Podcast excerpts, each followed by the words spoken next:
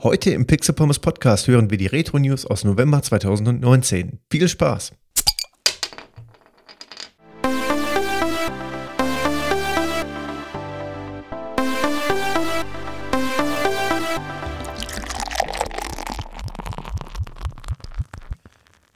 Und damit wie immer ein herzliches Willkommen zum Pixel Pommes Podcast.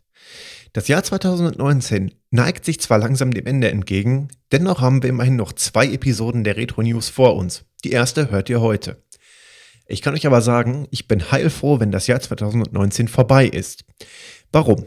Also eigentlich war das Jahr 2019 für mich durchweg sehr positiv in vielen Bereichen. Aber eine Sache, auf, auf eine Sache freue ich mich in 2020 wirklich extrem.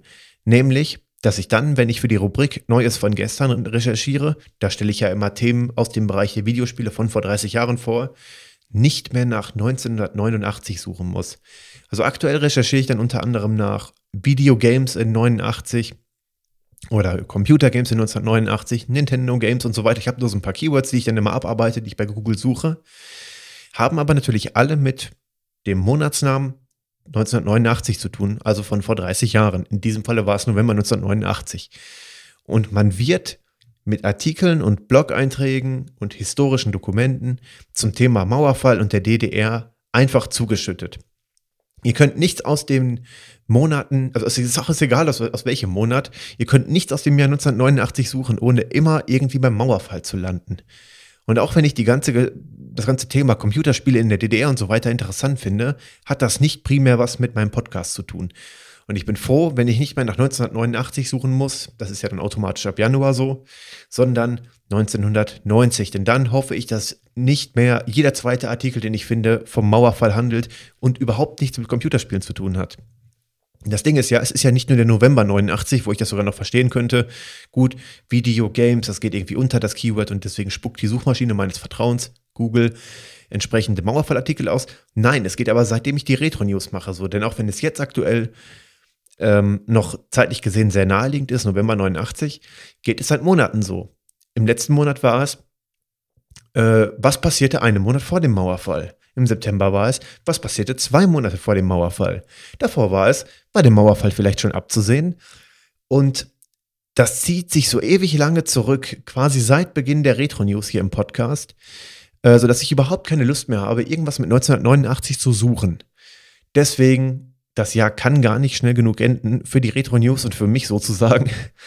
Und äh, vielleicht werden wir dann nächstes Jahr auch noch den ein oder anderen besseren Newsbeitrag für die Rubrik Neues von gestern, wenn das Recherchieren wieder ein kleines bisschen mehr Spaß macht. Das wollte ich nur mal vorab erzählen, was mich so beschäftigt, wenn ich für die Retro News arbeite. Und genau deswegen beginnen wir auch jetzt mit der Rubrik Neues von gestern mit dem November 1989.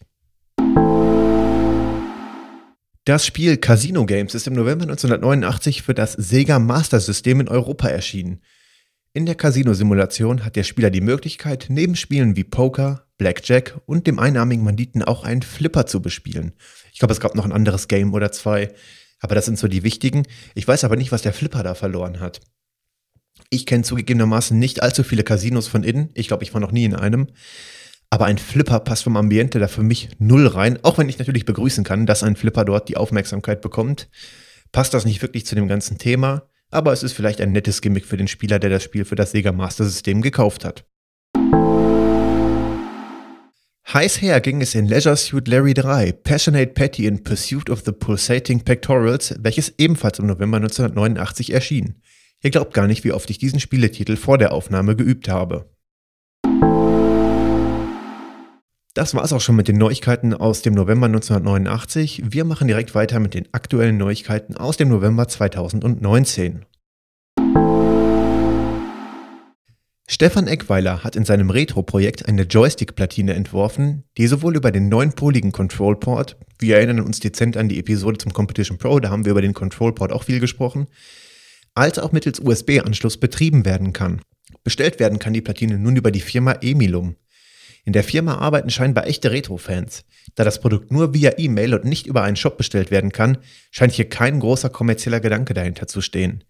Auch die freundliche Grußformel mit freundlichen Grüßen, die Retro-Gamer von Emilum in den heise.de-Kommentaren lässt darauf schließen, dass das Projekt mit einer ganzen Menge Begeisterung entwickelt und veröffentlicht wurde.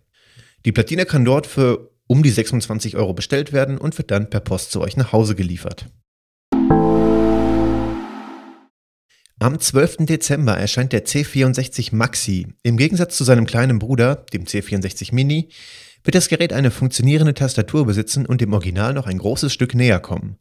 Ob es eine eigene Episode im Podcast hierzu geben wird, kann ich aktuell noch nicht absehen. Ein Rezensionsexemplar habe ich angefragt. Genau genommen heißt das Gerät gar nicht offiziell C64 Maxi, glaube ich. Ich glaube, der Herausgeber spricht hier immer von The C64. Ähm, aber zur Unterscheidung vom Mini wird sich der Begriff Maxi einbürgern. Hat sich, glaube ich, auch in den Artikelbeschreibungen schon der Begriff Maxi eingebürgert. Die Capcom Home Arcade ist erschienen. Viele Spieler loben die hochwertige Verarbeitung des Gerätes, insbesondere auch das robuste Gehäuse und die qualitativen Sanwa-Bauteile. Wie bei vielen Retro-Konsolen gehen die Meinungen über die Spielerauswahl auseinander. Auch der recht hohe Preis ist für viele Interessenten sicherlich zu hoch.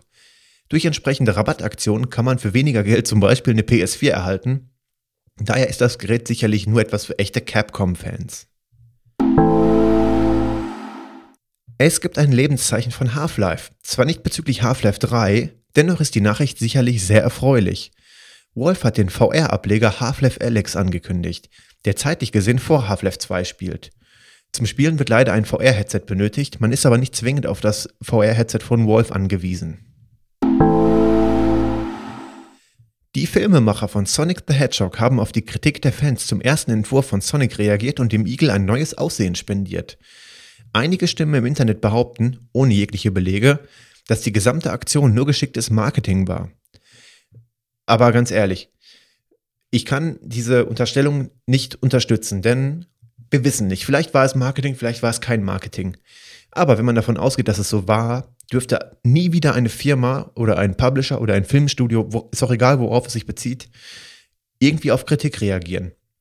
Denn das ist ja immer die alte Masche, man wirft denen vor, die haben etwas Schlechtes oder etwas Schlechteres in, äh, auf den Markt gebracht, beziehungsweise haben es vorgestellt. Dann kommt Kritik und dann haben sie nachgebessert und alle feiern sie plötzlich. Und wenn man das unterstellt, dass das kalkuliert ist, bringt man ja potenziell jedes Unternehmen in diese Situation, sobald es auf die Kritik der Fans hört. Und damit würde man letztendlich die Kritik ja schon überflüssig machen, weil es ist ja eh von vornherein so geplant. Von daher freue ich mich, dass hier nachgebessert wurde und freue mich auch sehr auf den Film. Ein tolles Sammlerbuch können C64-Fans nun vorbestellen. Mission 64 im CSW-Verlag erinnert, äh, erinnert, an insgesamt 113 C64-Spiele aus den Jahren 1982 bis 89. Die Vorbestellerpreise sind gestaffelt. Wer sich für das Produkt interessiert, kann aktuell eine ganze Menge sparen. Im Pixel Pommes Podcast habe ich über den PC-Klassiker Commander Keen gesprochen. Fans von Billy Blaze sollten sich unbedingt die Episode POM 38 anhören. Der Sega Saturn feiert 25-jähriges Jubiläum. Am 22. November 1994 erschien die Konsole auf dem japanischen Markt. Der Streamingdienst Endstream Arcade ist theoretisch in Deutschland gestartet. Da die Homepage die Preise jedoch noch nicht in Euro auszeichnet, scheinen noch ein paar Dinge nicht korrekt zu funktionieren. Eine Episode zu dem Streamingdienst für die Arcade Games wird mein Podcaster-Freund Leo von RetroPixels.at veröffentlichen. Ob euch die eine oder andere Stimme in der Episode wohl bekannt vorkommen wird? Das waren die Themen, die ich für November 2019 und November 1989 für euch recherchiert habe. Ich hoffe, die Retro-News haben euch gefallen. Schreibt mir gerne, wenn ich was vergessen habe. Dann könnte ich es theoretisch noch in der nächsten Episode nachreichen. Ich denke mal, das ist kein allzu großes Problem. Ansonsten sage ich wieder Danke fürs Zuhören. Bis zur nächsten Episode, die übrigens auch schon morgen rauskommt.